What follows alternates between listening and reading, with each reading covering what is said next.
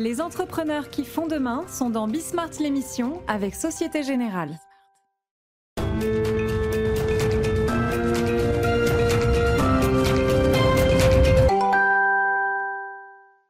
Salut à tous, c'est Bismart. Euh, on est de retour, configuration interview comme euh, bah, on le faisait assez régulièrement euh, l'année dernière, comme on va le faire, continuer à le faire, peut-être même un peu plus d'ailleurs cette année. des experts, des bouquins, des gens qui réfléchissent, et puis de temps en temps quand même des entrepreneurs, même si je vous avoue, j'en ai interviewé beaucoup, beaucoup, beaucoup, beaucoup, beaucoup, les entrepreneurs. Alors là, il se trouve qu'il y en a un il est entrepreneur, mais il porte des sujets de réflexion, euh, tout autant que le développement de son entreprise. Donc, euh, on va discuter avec Bernard Sananès d'abord, discuter d'un sujet qui, euh, moi, m'a intéressé tout l'été. J'ai réfléchi à ça tout l'été, j'ai pas de réponse, donc j'ai plein de questions à lui. Comment est-ce qu'on communique sur la crise climatique, globalement C'est ça le sujet. Qu'est-ce qu'on peut dire Qu'est-ce qu'on peut pas dire Mais est-ce qu'il y a des choses qu'on peut pas dire? Et puis, comment est-ce qu'on gère cette, je sais pas pour vous, mais cette éco-anxiété quand même, hein, je crois que c'est comme ça que ça s'appelle maintenant, qui forcément nous saisit euh, de temps en temps, et puis nous paralyse. En bref, il y a énormément de sujets, ça me passionne. Euh, il y a aussi une masse d'injonctions quand même, et d'injonctions morales qui, euh, moi, commencent à me fatiguer, voilà, je vais le dire comme ça, et même à me saouler. Bref, on parle de tout ça avec, euh, avec Bernard Sananès. Et puis ensuite, euh, Diplo, euh, Laurence Daziano, les, deux grands pôles qui passionnent Laurence et sur lesquels elle est vraiment experte. Poutine, la Russie, alors non pas les affaires militaires. Hein. Avec Laurence, on parle de politique, mais justement, c'est ça maintenant qui est intéressant. Comment est-ce que Poutine réagit à ce qui est en train de se passer? Tiens, on parlait d'éco-anxiété. Là, on a un problème qui peut-être peut être euh, encore plus important. Et puis euh, derrière, la Chine. Euh, Xi Jinping fait sa première sortie là, hein, depuis, je ne sais plus, pratiquement 500 jours, 600 jours. Ouzbékistan, Kazakhstan. Tu as encore un tiers du, on va dire, du PIB chinois qui est sous confinement. C'est à peu près ça. Et puis il y a en octobre le, le plénum du Parti communiste chinois qui va, pour la première fois depuis Mao, lui donner un troisième mandat. Donc voilà, beaucoup de choses dont on pourra discuter avec Laurence Daziano. C'est parti, c'est Bismart.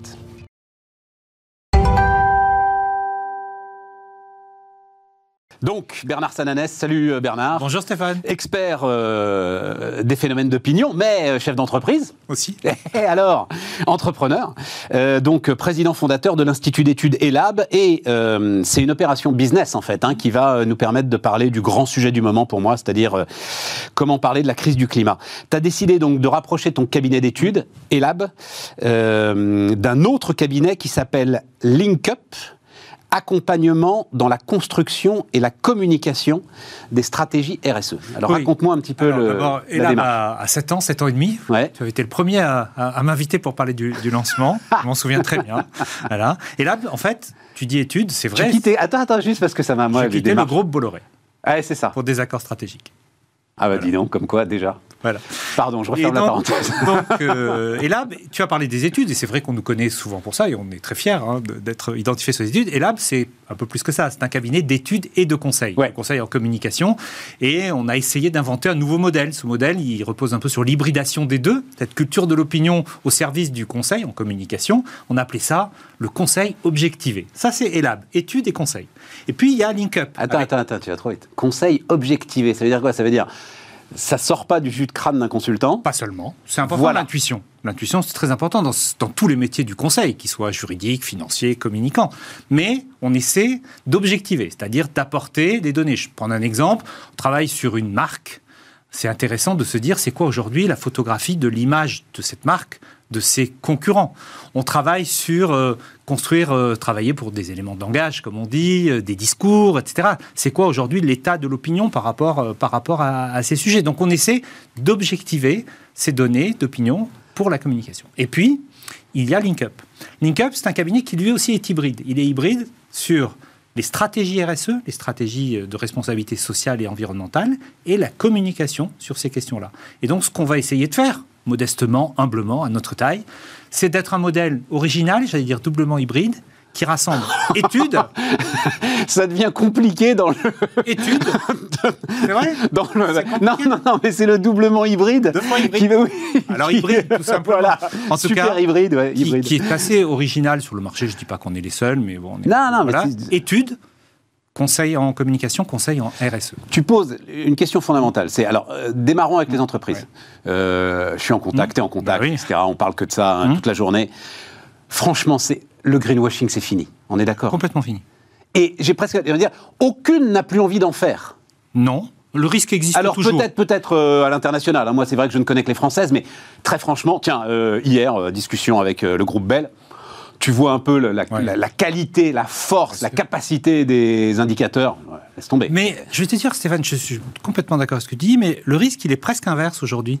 On a parfois, par, par soupçon de greenwashing, un peu honte de communiquer. J'étais hier à Ah, la remise des prix euh, ProDurable, dans lequel notre nouvel associé Linkap est, est- est partenaire de cette remise des prix. Il y avait la ministre Marlène Schiappa qui a dit quelque chose de très juste. Elle a dit, bien sûr, il faut des entreprises engagées. C'est ça dont on parle. hein. Engagées pour l'environnement, engagées pour le social, engagées pour les territoires, il ne faut pas les oublier. Mais si on ne le dit pas, si on ne l'explique pas, les marques ont besoin de cet appui en communication. Et donc, il ne faut pas confondre la communication greenwashing, c'est-à-dire celle qui remplace l'action. Ça, c'est ce qu'il ne faut pas faire. Il y a de grands retours de bâton et c'est bien normal. Et la communication qui se met au service de l'action comme un effet multiplicateur pour engager l'interne, pour engager les parties prenantes, etc. Et donc, il ne faut pas tomber au risque inverse. Donc, il faut être juste, il faut être sobre aussi dans la communication. Oui, mais alors, beaucoup de sobriété. enfin, moment. euh, moi, ce que j'entends, c'est que c'est pratiquement presque plus l'heure de la communication. C'est-à-dire, l'idée, c'est que ces indicateurs RSE, ils sont maintenant intégrés dans la communication financière, pratiquement. Euh, bah, justement, c'est le, le- j'ai appris ça, le, le CFO de Bell, donc le, Hmm. le- directeur financier, est Chief Impact Officer. C'est lui qui finalement agrège, centralise euh, les données RSE euh, les plus importantes pour l'entreprise et qui les communique directement aux investisseurs, au marché. Point à la ligne. Les marchés, c'est une chose. L'opinion, c'est autre chose. L'opinion du citoyen, l'opinion du salarié. Je vais prendre un exemple générique, je n'irai pas dans le, dans, dans- dans le détail. Une entreprise travaille sur euh, son bilan carbone, ses émissions de carbone, de CO2. Et puis, elle a besoin de travailler sur la durée. Ça ne va pas se faire en 6 mois, Ah, en c'est 15 clair. jours.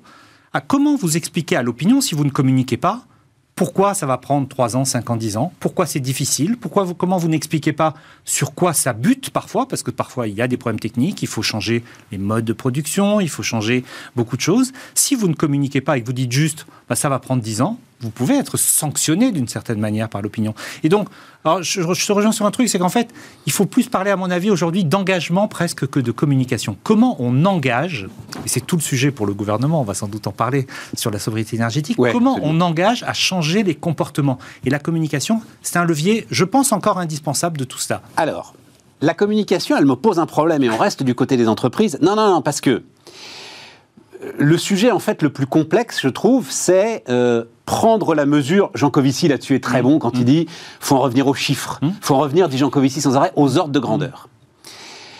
Les ordres de grandeur les plus importants sont pas forcément les plus populaires ou pas forcément ceux qui euh, marchent le mieux dans l'opinion. Bien sûr. Donc le risque quand même, c'est de choisir des actions qui, bah, tu vois ce que je veux dire, qui vont être très faciles à vendre, mais sans impact majeur. Oui, mais comme l'opinion devient de plus en plus informée Ah. sur ces questions, il ne faut pas sous-estimer. Non, non, il ne faut pas sous-estimer. Mais elle nous dit en même temps, ça c'est très intéressant dans ce qu'on regarde dans les, dans les enquêtes, Ouais. elle nous dit, il y a un problème, c'est compliqué aujourd'hui. C'est compliqué de savoir ce qu'il faut faire pour agir réellement. Parce qu'on me dit de faire ça, mais d'autres me disent que finalement, il y a un effet retour, que c'est moins utile et tout. Et donc il y a cette demande qui s'adresse notamment aux entreprises, au pouvoir public, aux collectivités, mais aussi aux entreprises. Expliquez-nous quel est, nous on appelle ça chez LF, le chemin praticable. C'est-à-dire le chemin qui va permettre d'y arriver, mais qui ne nous fasse pas tomber d'un côté ou d'un autre parce qu'on n'aurait pas compris quelque chose. Donc il y a un côté de pédagogie. Les entreprises, elles doivent être aujourd'hui les premières pédagogues de leur démarche environnementale. Mais oui, mais elles sont obligées d'être pédagogues de leurs intérêts. Allez, euh, prenons ce truc de la voiture électrique. Mmh. C'est super intéressant la voiture électrique. Tu te rends bien compte que si tu soulèves le capot, c'est le cas de le dire, c'est très très compliqué en fait de savoir si tu fais du bien à la planète ou pas, enfin à la planète, au climat, enfin vous voyez bien ce que je veux dire. hein. C'est très très compliqué de savoir Oui, si mais- tu as un bilan carbone euh, positif à la fin avec ta voiture électrique. Donc à un moment tu fais un choix, bon, en fonction Bien de sûr, ceci de ce, sont des, ce sont des notions qui vont se populariser au sens qu'elles vont devenir publiques. Elles vont devenir aujourd'hui des normes, des normes sociales. Les gens vont se dire, bah, tiens, ça c'est bien, ça c'est pas bien. On va progresser dans la pédagogie de ça. Moi, je suis pas un pessimiste sur ces questions-là. Alors, je n'en suis pas un spécialiste, j'en suis un généraliste. Ouais, ouais, tout à fait. Mais je trouve que il y a d'ailleurs une, une très forte demande aujourd'hui de nous dire, de nous expliquer pas simplement pourquoi c'est pourquoi il y a des risques, évidemment, les gens ont compris. On reviendra sur ce qui s'est passé cet été parce que c'est très intéressant. Mais montrez-nous les pistes de réponse. Montrez-nous les solutions. Qu'est-ce qui s'est passé cet été? Tu en parlais Vas-y, vas-y, vas-y. Beaucoup de gens disent il y a eu une prise de conscience cet été. Moi, je ne suis pas d'accord avec ça. Cette prise de conscience, elle existait déjà depuis 2-3 ans. On avait grosso modo 8 personnes sur 10 qui nous disaient il est urgent d'agir. Ce qui s'est passé, c'est qu'on est passé à l'expérience. L'expérience, c'est que la prise de conscience, on voyait les images à la télé, on se disait, c'est la Chine, c'est l'Inde, c'est loin de nous. Là, on l'a vécu. On a vécu les nuits de canicule, on l'a vécu les orages, on a pour certains vécu les incendies. Et ce passage à l'expérience concrète, il a beaucoup changé les choses et il fait, notamment dans les études, que la question, la préoccupation environnementale est maintenant en deuxième position, ce qui n'était pas le cas précédemment pas juste derrière, mais derrière la question du pouvoir d'achat. Parce qu'il ne faut jamais l'oublier, aujourd'hui, la première question de préoccupation des Français, et nettement, c'est la préoccupation du pouvoir d'achat. Et quand on demande, vous êtes prêt à faire des efforts, mais à quelles conditions La première réponse de l'opinion, c'est à condition que ces efforts soient justes et partagés. Voilà. Donc, en fait, les deux sujets, les deux sujets se rejoignent. Comme le dit Macron, c'est orthogonal. Le problème, et tu mets le doigt dessus, c'est que toute action va coûter cher. Et voilà. Oui. Mais et toute action va coûter cher et il va falloir qu'on la paye. Bien sûr, c'est un sujet pour les entreprises. Ce sera un sujet, il y a un, article d'un de tes confrères très, très inspiré sur cette question-là, y compris ça pose la question des marges des entreprises à terme, sur la durée. Peut-être que ces marges ne seront plus dans des niveaux qu'on a connus. Comment les marchés financiers vont réagir? Donc on voit bien qu'on est un changement de modèle. Mais si, pour revenir sur ta question initiale, les entreprises ne communiquent pas, n'expliquent pas leurs démarches, n'expliquent pas leurs contraintes. Moi, je, je dis souvent, on le voit par exemple en communication de crise les gens ont très bien compris que le risque zéro, en, toute matière, hein, je ne parle pas que de l'environnement, euh, industriel, etc., ça n'existait pas. Qu'est-ce qu'on demande quand il y a une crise aux entreprises? Dites-nous ce que vous allez faire pour que ça ne se reproduise pas. Voilà. Et donc là, il y a ce sujet-là d'expliquer ce qui est possible, ce qui ne l'est pas, ce qui va coûter cher, ce qui va prendre du temps. Et la communication, encore une fois, peut être un accompagnateur. Oui, mais il s'est passé autre chose cet été. Mmh. Cet été, il s'est passé, alors le, cette affaire, euh, alors il paraît, c'est juste, tiens, non, mais cette histoire, de, on, fait, on fait une petite parenthèse, ah, mesdames, messieurs, mais cette histoire d'Emmanuel Macron qui fait une conférence de presse avec des journalistes qui n'ont pas le droit de le citer. C'est étonnant on va quand même très très loin dans l'invention du bullshit là quand même. Hein. C'est-à-dire le faux off. c'est ahurissant. Donc visiblement, il aurait dit cette histoire de jet c'est aussi efficace que la tête à Toto. Voilà. Cette histoire de jet, c'est-à-dire un, été d'injonction morale permanente. Euh, je ne sais pas si tu peux mesurer d'ailleurs l'effet sur l'opinion. À un moment, tu as envie de dire, mais ça me saoule. C'est-à-dire, comme tu le dis très bien, on a tous compris, euh, les amis, on a tous compris ce qui était en train de se passer. Et on a tous compris surtout qu'on n'avait pas la solution, parce qu'il faut être euh, franc quand même. Enfin, mm. la solution, elle est à l'échelle mondiale. bon, bref, refermons la parenthèse. Mais il y a des solutions locales. Mais il n'y a, pas que des solutions mondiales, il n'y a pas que des solutions lointaines. Mais si, euh, Bernard. C'est un autre sujet. Bon, c'est un autre sujet. C'est un autre sujet.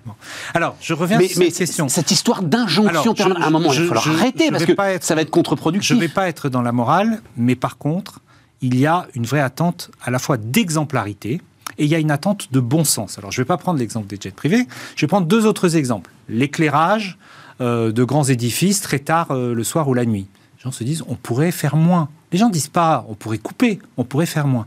Il y a eu ce débat, et d'ailleurs les, acteurs du commerce ont réagi assez vite, je crois, sur porte ouverte la climatisation. Ça, c'est du bon sens. Oui. Et c'est de l'exemplarité. Oui. Porte ouverte la climatisation, ok. Le jet privé, je ne porte pas de jugement, ce n'est pas le point de faire, mais c'est perçu par l'opinion comme un exemple. Maintenant, je suis persuadé, je suis persuadé, et là la communication joue, que quand Emmanuel Macron expliquera pourquoi il continue, pour des raisons de sécurité notamment, pourquoi certains dirigeants, y compris, n'ont pas d'autre choix, parfois, pas toujours, parfois, d'utiliser ce mode de transport, ils peuvent être entendus si ça apparaît comme juste. Voilà. Quand Emmanuel Macron va expliquer qu'il ne peut pas aller dans l'Eurostar pour aller à Londres parce que euh, s'il doit non, parler à Poutine... lui n'est jamais mis en cause. Je crois que enfin, ce pas les jets des dirigeants politiques qui sont mis en cause. On se souvient, attends, tu, on se souvient tous François Hollande essayant de prendre le TGV avec un gendarme sous chaque pile de pont euh, mais plus largement, plus largement que ça, au-delà de cette question d'exemplarité, il y a la question de la mobilisation. Comment les dirigeants, qu'ils soient politiques, économiques, réussissent à mobiliser les citoyens, les salariés dans ce nouveau combat qui est partagé. Voilà. Et pour mobiliser, il faut d'abord dialoguer, il faut qu'on convainque effectivement qu'il y a des solutions, que les solutions sont les bonnes. Deuxièmement, il faut agir, c'est-à-dire que ces actions soient évaluées, qu'on puisse dire dans six mois ça va produire tel effet. par exemple, la sobriété. La sobriété énergétique, je crois que tout le monde peut comprendre. Attends, juste avant la sobriété, je veux juste finir cette histoire de, de, cet été, parce que ça s'est quand même transformé en feu sur les riches. Et donc, ta conviction, quand tu dis il faut que ce soit juste, euh, le, le, grand truc qui ressort de l'été, c'est, alors je sais plus combien, mais c'est en gros les 10% les plus, euh, les salaires les plus élevés, euh, les plus riches de France polluent deux fois plus que les 90% autres. Je, encore une fois, je ne porte pas de jugement, mais si je résume, le jet privé est devenu l'ISF du climat. Ouais. Oh. Voilà, voilà. C'est la même fonction d'exemplarité, de justice sociale. Il ne faut pas oublier qu'en Et donc, à un moment, il faut accepter de lâcher là-dessus parce en, que... En France, près de 8 Français sur 10, 78% exactement, pensent que notre société est injuste. Voilà. C'est un constat. C'est un constat. On peut trouver ça injuste, que les Français font ça, mais c'est factuel. Ce sentiment d'injustice, il est structurant aujourd'hui, depuis plusieurs années, dans la société française. Le jet privé, c'est l'ISF du climat. Euh, je t'ai coupé la parole alors que tu repartais. Non, je repartais sur... sur comment on mobilise. Ah, comment voilà. on mobilise Sobriété. Sobriété. Sa sobriété, le gouvernement va sans doute annoncer des mesures, des plans, etc. Il fait son, il fait son, son travail. Mais comment il arrive à s'en prendre un ton moralisateur, à convaincre et surtout à mesurer? Parce que l'exemple qui me vient comme ça, c'est on me dit de chauffer moins chez moi ou de rester moins longtemps dans ma douche. Si pendant que je me douche, pour peu que j'ai une fenêtre sur l'extérieur, je vois que l'immeuble d'en face est resté allumé, je vais dire vous êtes bien gentil, vous me demandez de me doucher moins longtemps, mais l'immeuble qui consomme beaucoup plus, voilà. Et donc il y a ce sujet de une mobilisation collective. La mobilisation collective, c'est pas ce qu'on réussit toujours en France. Certains me disent on l'a réussi sur le Covid. Je ne suis pas d'accord avec ça. On a réussi une mobilisation du cercle proche. On faisait attention essentiellement pour nous et pour nos proches. Voilà. Je pense que sur le climat, c'est autre chose et que le moment de la mobilisation collective est très important. Et donc, il faut des indicateurs. L'exécutif, le gouvernement doit pouvoir dire, ça fait six mois ou trois mois que nous vous avons demandé des efforts, voilà les résultats. Si je n'ai pas l'impression que je fais des résultats, c'est comme quand je cours le marathon, c'est pas mon cas. Si à la dixième tentative, je vois que je ne progresse pas, à un moment, je vais me décourager. Voilà. Donc j'ai besoin de mesurer que les efforts qu'on me demande sont suivis de résultats. Mais on va le voir en fait, Bernard. Moi, j'espère. Non, parce que, alors, autant je suis beaucoup plus pessimiste que toi sur euh, la solution globale, autant là, donc, enfin, je l'ai déjà euh, beaucoup raconté euh, sur ça parce que cette, cette, séquence me passionne. Donc, c'était, je ne sais plus quand, janvier. à un moment, RTE nous a demandé de faire mmh. un effort particulier un matin. Je ne sais pas si tu te oui, je me alors, c'était sur deux séquences. Première séquence et la deuxième séquence. Et la deuxième séquence, la France collectivement a fait baisser sa consommation d'une tranche, une des tranches de Fessenheim, 900 MW. Bon. Euh, est-ce que tu crois pas que justement, là, on aura RTE à un moment va nous dire, les amis, là, euh, dans deux jours, il faut vraiment que tous on serre les fesses. On va tous serrer les fesses. Oui, oui, bien Et on va se rendre compte que ça va bien se passer. Bien sûr, sauf, sauf qu'on reboucle là avec le sujet des prix et du pouvoir d'achat. Parce que si on me dit, et franchement, c'est pas pour faire une deuxième formule. Vas-y, vas-y. Si on me dit chauffer moins, payer plus, là, je vais dire il y a un petit problème. Et le risque, et c'est un risque politique, clairement, hein, le risque de gilet jaunisation, on n'en est pas là du tout aujourd'hui. Hein, dans l'opinion, je, pourrais y revenir si tu le souhaites. Bien sûr. Le risque, c'est ce hiatus entre chauffer moins, payer plus. C'est qu'à un moment, on demande des efforts, et je suis comme toi, je pense que beaucoup de gens sont prêts à les faire, même si 4 Français sur 10, 38% exactement, pensent qu'ils sont déjà au maximum des efforts qu'ils peuvent faire. En termes de sobriété En termes de sobriété. Pourquoi? Parce que la restriction, ils l'ont connue l'hiver dernier. On a déjà diminué un peu son chauffage. Quand on se chauffait au fioul, par exemple, dans les zones rurales, on le voyait très nettement dans les, dans les enquêtes. Et donc, si on me demande de faire plus, mais en même temps d'avoir une facture qui augmente de 10, 15 ou 20 même si Mais on n'a pas. Alors, la question, Bernard, on n'a pas conscience collectivement que euh, les prix de l'énergie nous échappent et que euh, le gouvernement n'y est pour rien et qu'à un moment, il ne peut pas non plus continuer à payer l'électricité de tout le monde? Donc, pour l'instant, dans ce qu'on a en photographie de l'opinion, nous sommes le 14 septembre, on a une opinion qui ne rend pas responsable le gouvernement, mais qui pour autant, en grande partie, le juge presque impuissant. C'est-à-dire qu'on a une opinion partagée entre ceux qui disent à peu près 4 sur 10, les mesures sont insuffisantes, mais elles vont quand même dans le bon sens, et ceux qui disent, de toute façon, ça ne changera rien parce que euh, ma situation est trop difficile voilà. Et, le couplage de ces deux, euh, je ne vais pas dire injonction, mais en tout cas, ces deux aujourd'hui enjeux que sont l'écologie et le pouvoir d'achat, la fameuse fin de mois, fin du monde, voilà, il est vécu dans le quotidien de beaucoup, beaucoup de Français. Sauf que tu me disais, hmm tout geste sur le prix de l'essence ah, et, euh, a un effet euh, immédiat. sur l'opinion. Tout à fait, on le voit bien. Nous, on a un indicateur de fin de mois. On demande aux gens comment ils bouclent leur fin de mois, sereinement ou pas sereinement. Et on voit que depuis 15 jours, 3 semaines, sous l'effet de la baisse des prix de l'essence, ça se détend un peu. On a encore, encore, hein, près de plus de 4 Français sur 10 qui disent qu'ils ne bouclent pas leur fin de mois sereinement. Voilà.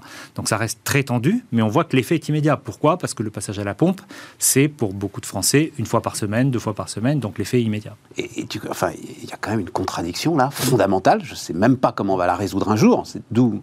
mon relatif pessimisme entre je veux continuer à rouler autant, mm. finalement, c'est ça le sujet. Alors oui, je ne peux pas faire autrement, il y en a combien qui ne peuvent pas faire autrement, j'en sais rien, mais je veux continuer à rouler autant et pas à payer plus, euh, et voilà. Oui, alors quand je peux rouler moins parce que j'ai une solution alternative, parce qu'il y a le train. Elle est utilisée, ça, il y a une conscience On voit, on voit qu'il y a une évolution des comportements. Mais quand vous êtes en zone rurale ou semi-rurale et que pour euh, amener euh, le garçon ou la fille au lycée, il faut prendre euh, la voiture, parce que pour aller au foot le samedi ou pour aller au bowling, au cinéma, il faut prendre la voiture, à ce moment-là, on me demande une, restriction. Donc il faut aussi la connaissance de l'opinion, sur on à notre sujet du départ et à notre démarche. Oui, bien, sûr, bien sûr, bien sûr. C'est aussi de se dire, Derrière, hein, et parfois ça nous arrive hein, de faire des raccourcis, de dire 75%. 75% de Français pensent que. Mais il faut comprendre comment, derrière ces 75%, les opinions sont structurées. Aujourd'hui, dans toutes les enquêtes, la variable la plus structurante, c'est celle de la fin de mois. Celle qui explique le plus les. Ce qui veut dire que. Parce que les économistes, je, moi je ne veux pas dire les économistes en chambre, les économistes, ils amènent des solutions d'économistes, après le politique tranche. Les économistes disent tous, c'est le signal prix le seul hmm. qui nous permettra de modifier nos comportements. Bernard Sananès nous dit le signal prix est impossible à mettre en œuvre aujourd'hui en France. Pour, pour, une grande partie de, la population, je ne parle même pas de l'opinion, pour une grande partie de la population, s'il était brutal, s'il n'était pas euh, contrebalancé par des mesures de justice sociale, il serait quasiment impossible à mettre en place. Et tu comprends pourquoi ils ont renoncé, euh, enfin là, pardon, c'est de la politique politicienne, mais tu l'as fait aussi remarquablement bien. J'ai toujours pas compris la séquence, euh, donc là encore de l'été, de dire ristourne pour tout le monde. Alors que, enfin, l'État a une idée très très claire de mes revenus. Euh, pourquoi est-ce qu'il m'accorde une ristourne au même titre qu'un smicard? Franchement, ça m'échappe. Oui, alors, surtout que quand on lit les, experts économiques, ils nous disent que des mesures ciblées auraient beaucoup plus d'effet. Évidemment. Voilà. Évidemment. Alors, moi, j'entends parler de raisons techniques, mais je ne saurais pas, je saurais pas, D'accord. je saurais pas justifier. Ça aurait mis beaucoup de temps. Ça aurait mis beaucoup de temps. On va se contenter de cette explication. Bercy qui fait la retenue à la source. Euh, qui, a été un, qui, a été un, vrai succès. Oui, et, donc, et donc, il y a parfois des Ils ont une connaissance très très fine alors, et, et, quasiment quotidienne de mes si revenus. Tu veux bien, euh, on, a le temps là, on a oui, mais oui, on, on s'arrête là-dessus parce que prélèvement à la source, beaucoup de gens disaient ça n'a pas marché, etc. Pourquoi ça a marché? Ça a marché parce que ça a été pris en avance. Quatre mois, cinq mois avant, on nous a dit ce qui allait se passer. Et deuxièmement, ça a marché parce qu'on m'a dit, non pas la réforme, voilà ce qu'elle va faire, mais on va vous dire, pour moi, on nous a envoyé des feuilles de paye, on avait fait des hypothèses, des simulations. Voilà. Et ça, si on parle des retraites, c'est un peu dans l'actualité aujourd'hui. Le sujet, c'est que le, gouvernement n'a jamais réussi à faire. C'est-à-dire, une réforme des retraites, qu'est-ce qu'elle changerait pour moi, le simulateur, on s'en souvient, ça avait été un objet du débat politique, c'est très compliqué. Les gens n'ont pas envie de savoir, enfin, ils n'ont pas envie de savoir, ils s'intéressent à la réforme globale, mais on s'intéresse très vite à ce que ça change pour mon quotidien. Pour soi, tout à fait.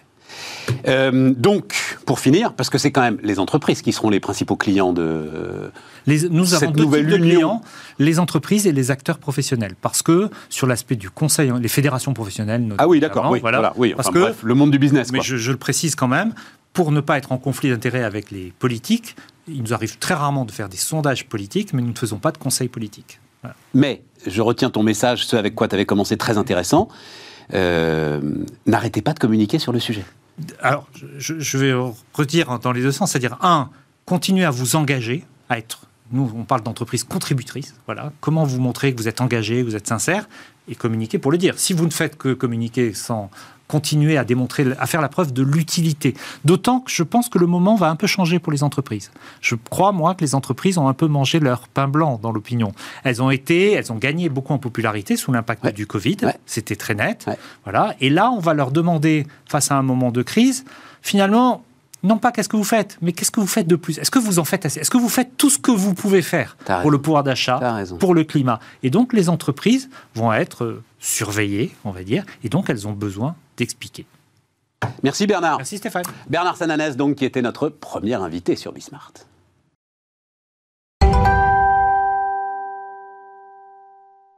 On repart les amis, on repart avec Laurence Daziano. Salut Laurence, prof à Sciences Po qui vient nous voir régulièrement, notamment autour de la Russie et de la Chine.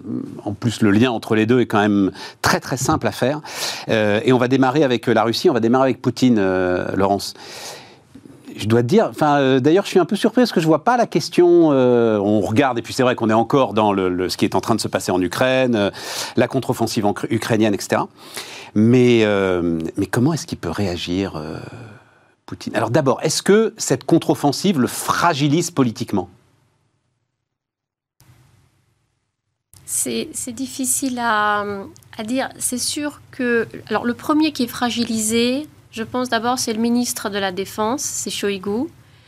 Euh, Sergei Shoigu, qui a été donné il y a encore euh, pas très longtemps comme un successeur potentiel hein, de, de Vladimir Poutine qui lui maintenant est vraiment discrédité. Parce que on, a vu l'état de l'armée de l'armée russe dont on avait tous peur. Et d'ailleurs même dans les, deux trois premiers jours on se disait mais ils vont arriver très vite à la frontière et est-ce qu'ils vont aller plus loin? Donc on a tous été surpris on a tous été surpris plus ou moins parce qu'on sait quand même qu'il y avait beaucoup de corruption qui gangrénait l'armée russe et que notamment euh, quand il y avait euh, des, commandes de, assez importantes pour euh, des, équipements, bon, il y avait une grosse partie de l'argent qui n'allait pas, in fine, dans l'équipement pour la troupe. Et quand on voit que la troupe sur place, dont on nous dit qu'elle est finalement assez mal équipée, assez mal préparée, on se dit que la corruption, effectivement, existait et c'est probablement ça qui a, qui a désorganisé aussi beaucoup l'armée russe.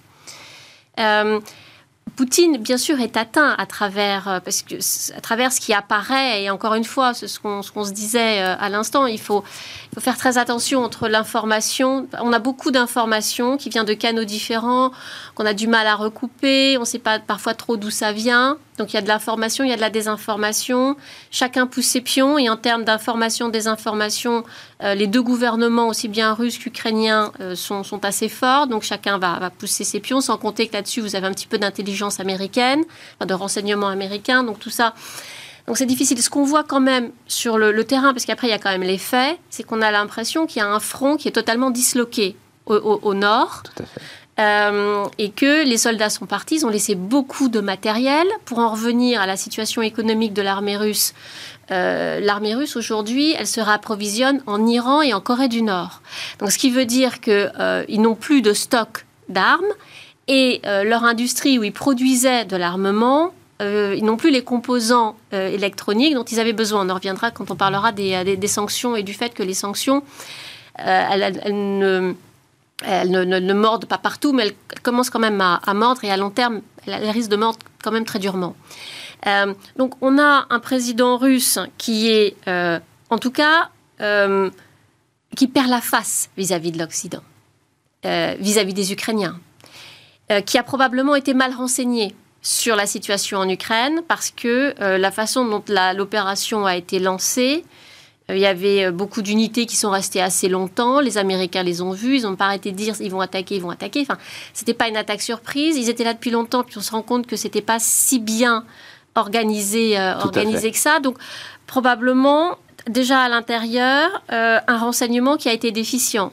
Mais comme le système devient de plus en plus autoritaire et basé sur la peur, on, en revient quand même à la, bonne vieille Union soviétique, euh, que des généraux ou des, chefs de renseignement n'aient pas voulu dire la vérité à Vladimir Poutine euh, de peur d'eux, ben, voilà le résultat qu'on a aujourd'hui. Donc on a un président qui était probablement mal renseigné. Ah, ce serait ça la clé du truc pour toi Oui, c'est ça. C'est-à-dire, l'appareil de renseignement russe et soviétique n'est pas devenu nul du jour au lendemain. Non. Donc les gars ont été, n'ont pas osé dire à Poutine, on risque de perdre. Est-ce qu'à un moment, ils n'ont pas osé le dire? Parce que, enfin, comme, ah, mais ce qui est toute l'histoire des dictatures. Enfin, c'est. Comme tu dis, ils, sont, enfin, ils, sont, ils sont quand même.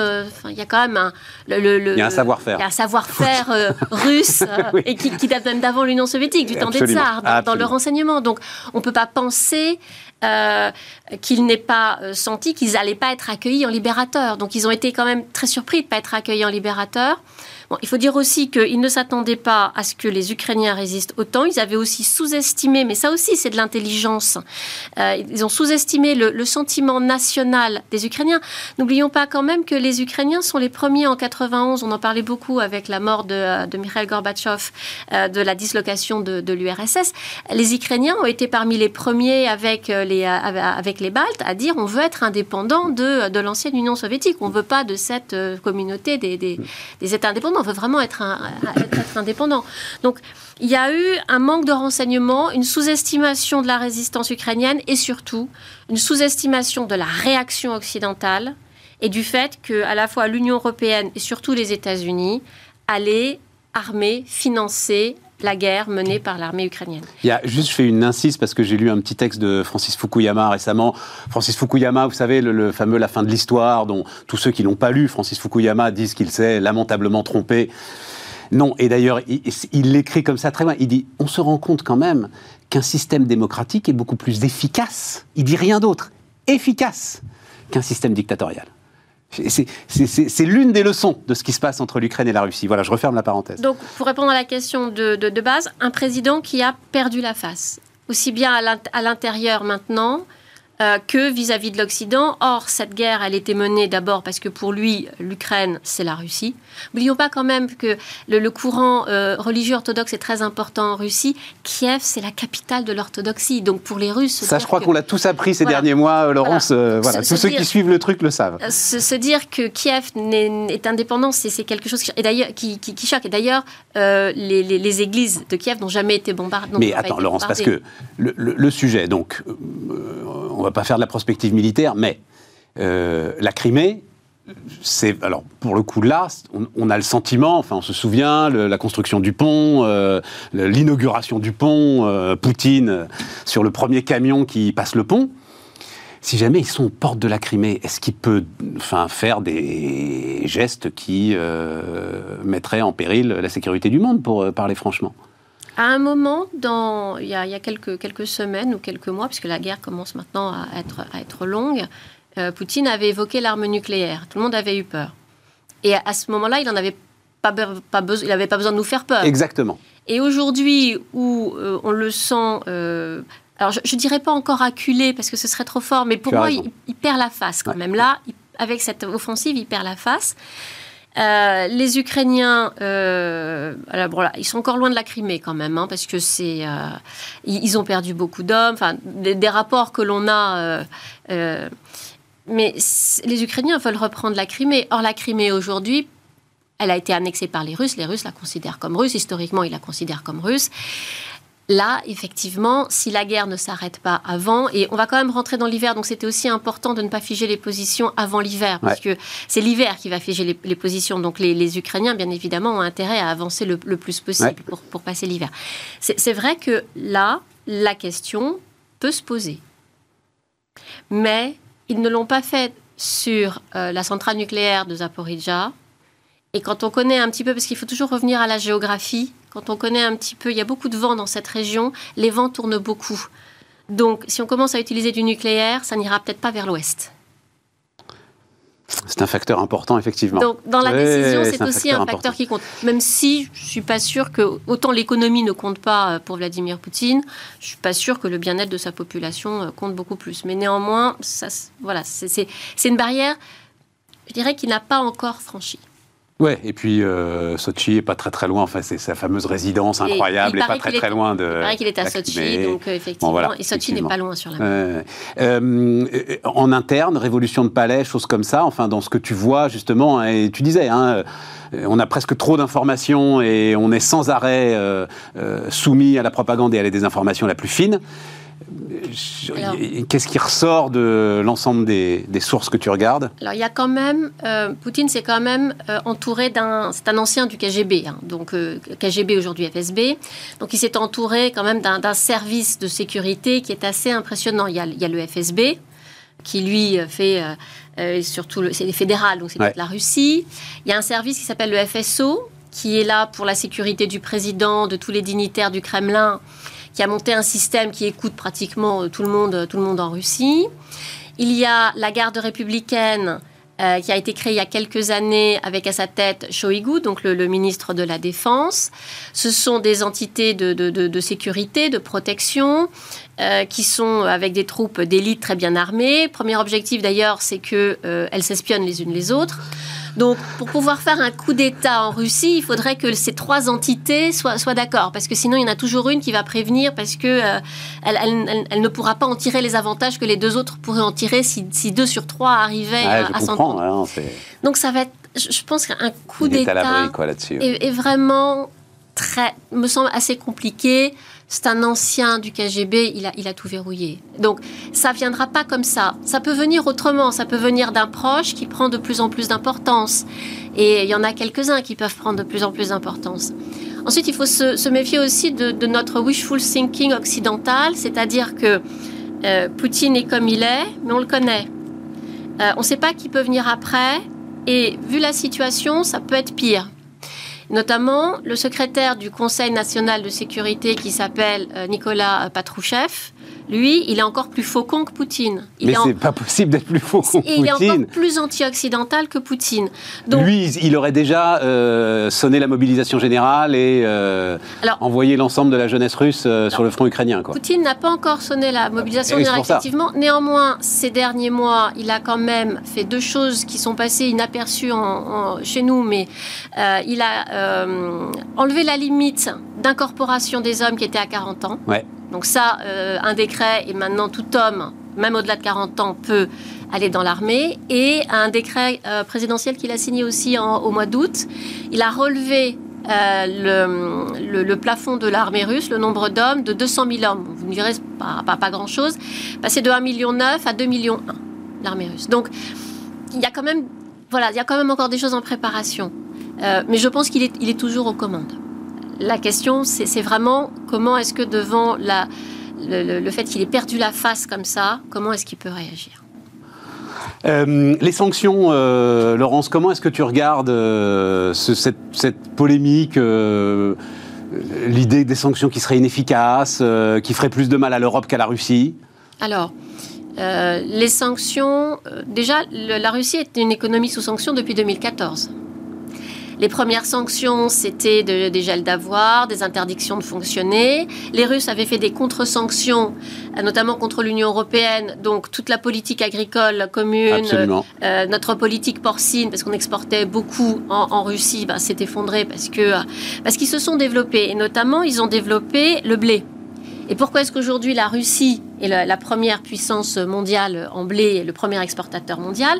Parce que depuis 2014, ils l'ont développé, vu qu'avec les sanctions, bah, ils, n'en avaient plus. Donc voilà, le contre-effet des sanctions de 2014. Sur les sanctions par rapport euh, à la guerre depuis le mois de, mars, du mois de février, moi j'avais dit dès début février, parce qu'on disait que s'ils attaquaient, on allait bloquer avec SWIFT, on allait... Oui, ouais, tout à fait. Et là j'avais dit, mais à court terme, ça servira à rien parce qu'il y a, d'autres systèmes. Euh, après six mois de guerre, on en est où? On voit que euh, avoir bloqué par SWIFT, effectivement, ça servait pas à grand chose puisqu'ils utilisent maintenant le système chinois, donc ça fonctionne très bien.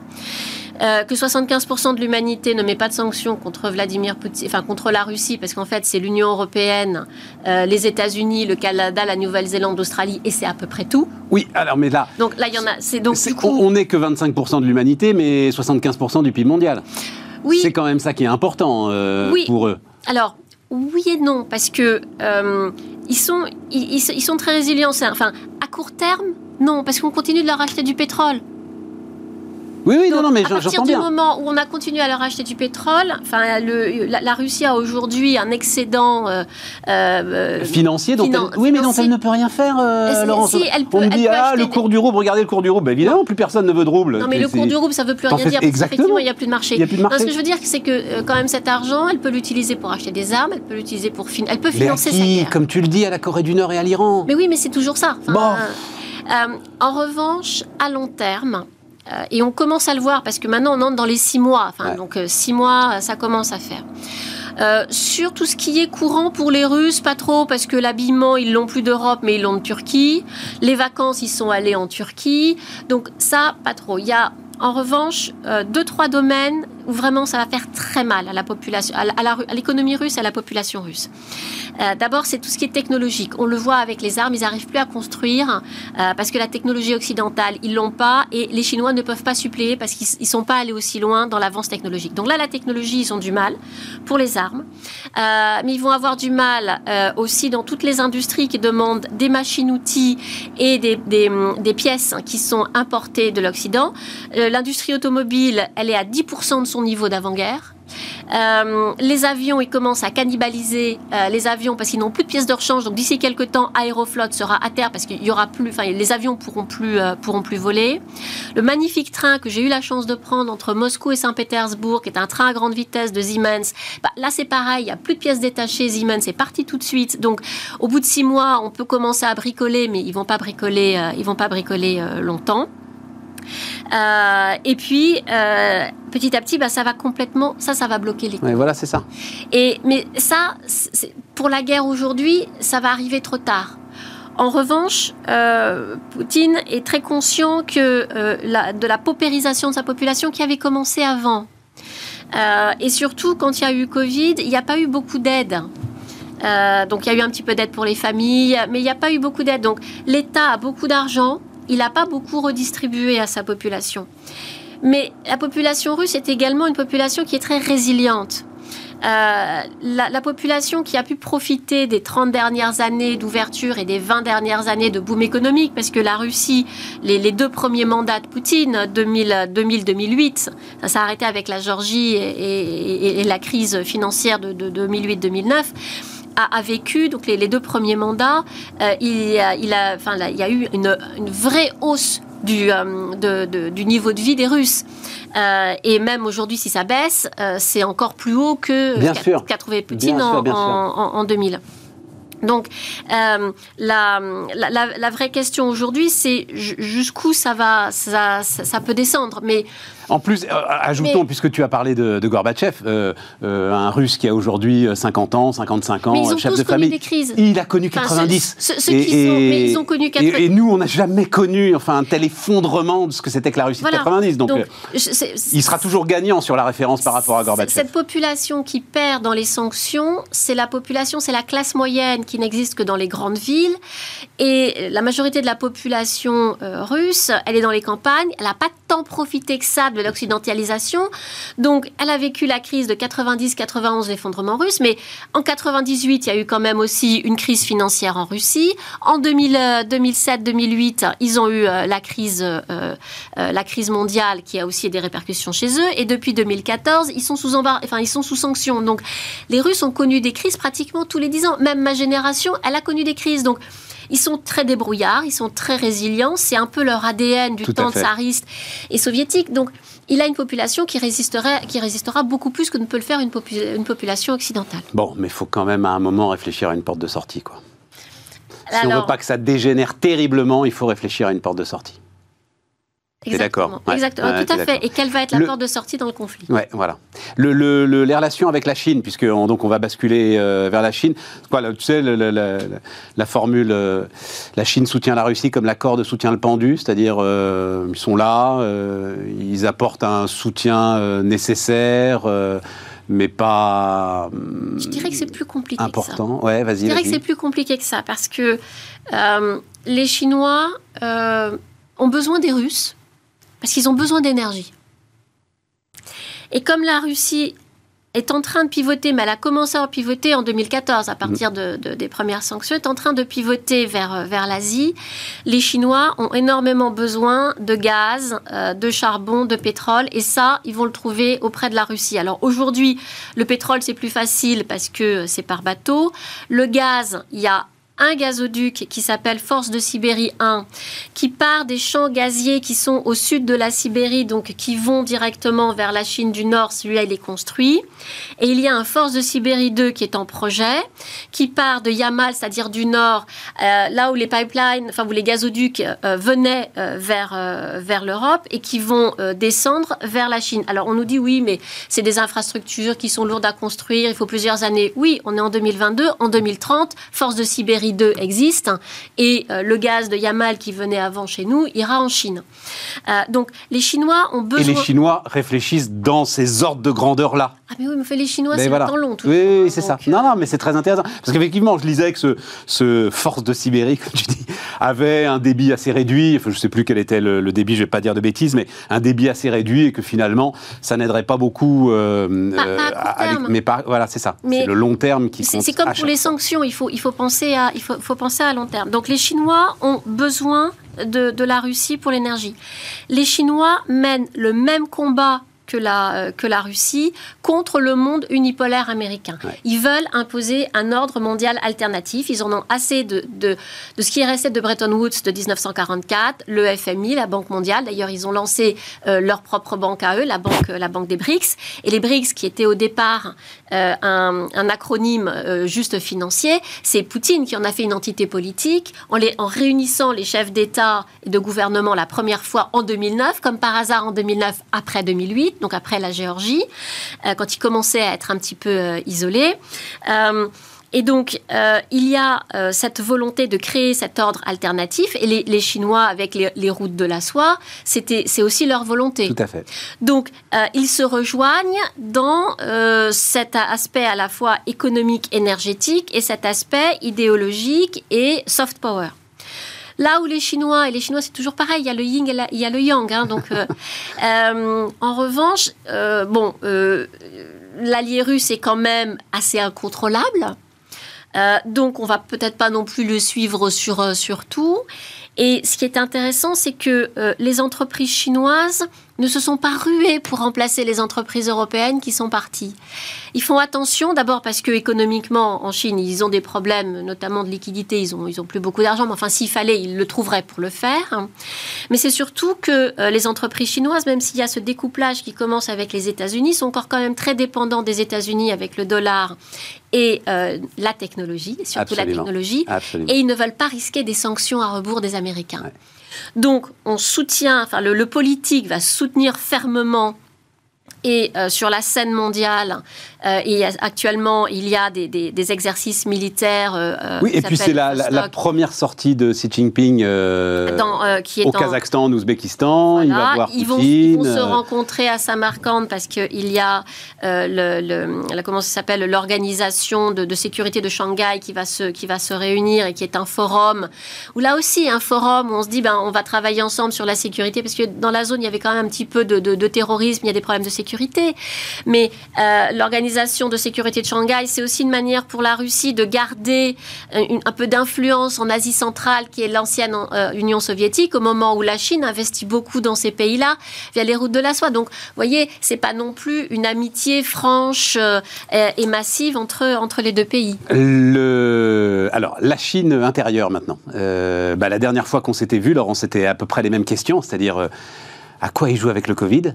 Donc là, on a, je regardais, à peu près 30% du PIB qui est encore sous confinement d'une manière ou d'une autre, c'est ça je... 20%, je dirais 20, ouais. 20%. Euh, les, les, impacts, 84 villes ou comtés soumis à une forme de restriction sanitaire euh, en ce moment Alors aujourd'hui, il y a 65 millions de Chinois, c'est-à-dire la population française à peu près, qui est confinée. Dont la grande Et confinée hard bah, confiné à la chinoise, c'est-à-dire que vous sortez de chez vous, vous êtes condamné à une peine de prison de plusieurs années. Donc vous sortez pas.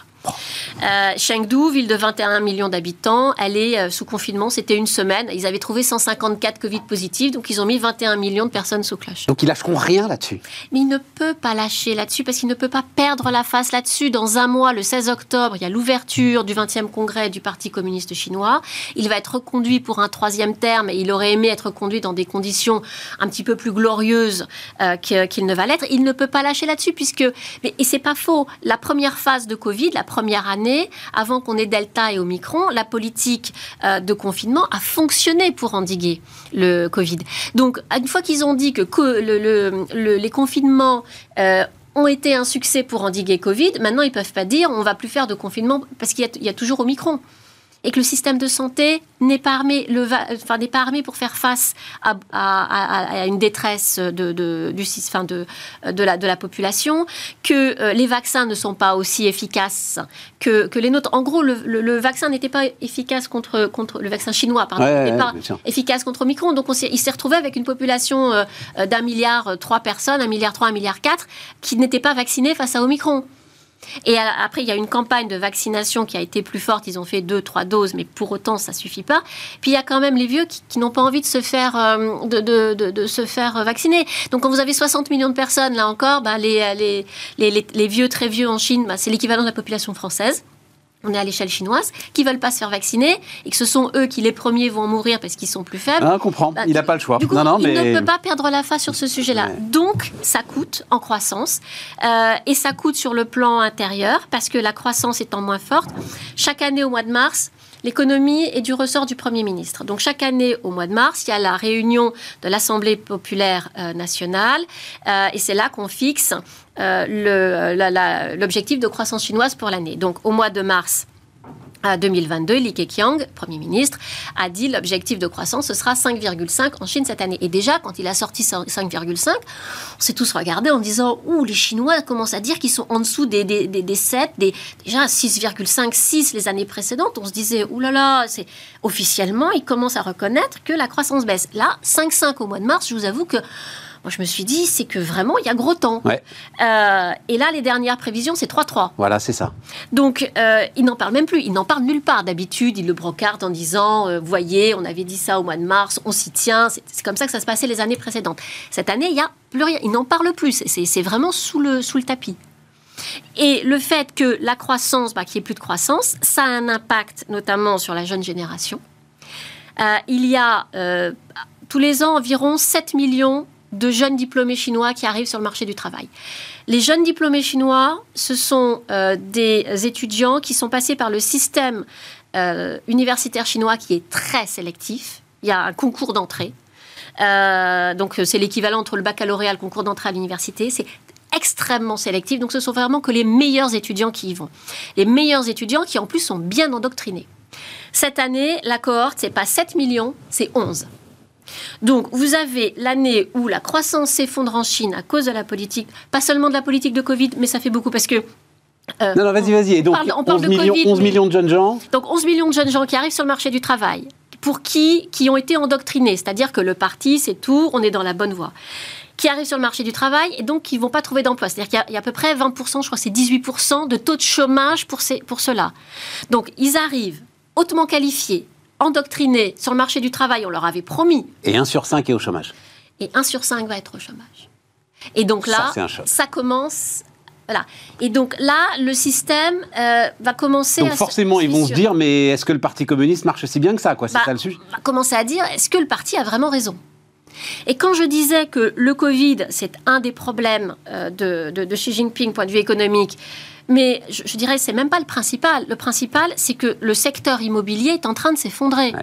Physiquement, d'ailleurs, on voit, on a vu des masses de vidéos. Il les casse. Euh, voilà, qui les fout en l'air. En fait, le, ce qui apparaît aujourd'hui, parce que j'imagine qu'on n'a pas beaucoup de temps. On est au quasi au bout là. Euh, c'est qu'en fait, le, système immobilier, personne n'avait voulu le voir parce que ça a arrangé tout le monde de ne pas le voir. Il était fondé sur un, sur un, schéma à la Ponzi. Donc, euh, autre, autre mécontentement social avec des gens qui manifestent, c'est que euh, en, Chine, 90% des appartements sont achetés sur plan. Donc avant d'être construits. Donc tous ceux qui ont déjà payé, et comme le système s'écroule, qui n'auront jamais rien, bah, ne veulent plus continuer à payer, manifestent en disant que bah, ils veulent leur appartement et que bah, l'auront pas, se font arrêter. Donc il y, a des petits craquements là dans le. Ce que tu décris, Laurence, c'est pas des petits craquements. Là. Bah si, parce que vous avez quand même le système euh, autoritaire chinois qui, euh, quand vous manifestez parce que vous êtes sous confinement ou parce que euh, vous vous voulez plus payer pour quelque chose que vous n'aurez jamais, vous êtes arrêté, vous allez en prison. Donc ça, ça, va, ça va encore tenir. mais euh, le, plus intéressant, c'est de voir qu'au sein même du PCC, parce que nous, on voit le Parti communiste comme quelque chose qui est, euh, euh enfin, qui est euh, uni, enfin, uni, unique et indivisible, comme, la, comme la République française. Et, en fait, derrière, ça discute beaucoup. Et le fait que, comme Premier ministre, Li Keqiang ne sera peut-être pas reconduit et qu'il y aura à sa place un, un, membre d'un autre courant du Parti communiste que Xi Jinping, ça veut dire que le, troisième mandat ne sera peut-être pas la consécration qu'il attendait et que le mandat à vie, parce qu'on se disait il en a un troisième, donc après ça va être un mandat en vie, à vie. Moi je dirais, bah, il a le troisième et, on verra s'il y en a un quatrième. Mais là, attends, il nous reste une minute. Là, il va devoir accepter une forme de cohabitation, c'est ça que tu es en train de dire Exactement. Avec. on le euh, verra dans un mois. Tu l'écrivais hier matin, tu l'écrivais hier dans les Échos avec un, membre du clan Hu Jintao qui était son prédécesseur. Son prédécesseur et qui fait partie euh, de, des gens du Parti communiste qui sont montés grâce aux jeunesses, euh, aux jeunesses communistes, à la Ligue de la jeunesse communiste, et non pas qui est un prince, un prince rouge, c'est-à-dire un des fils de la révolution, euh, des révolutionnaires d'avec Mao. C'est des romans tout ça. Hein. On revient Ah oui, avec grand plaisir. Avec grand plaisir. Bah oui, on se reparlera au moment. C'est quoi C'est mi-octobre hein, le... 16 octobre. Voilà, 16 octobre. 16 octobre. Merci Laurence. Merci. Et merci à vous de nous avoir suivis et à demain sur Bismart.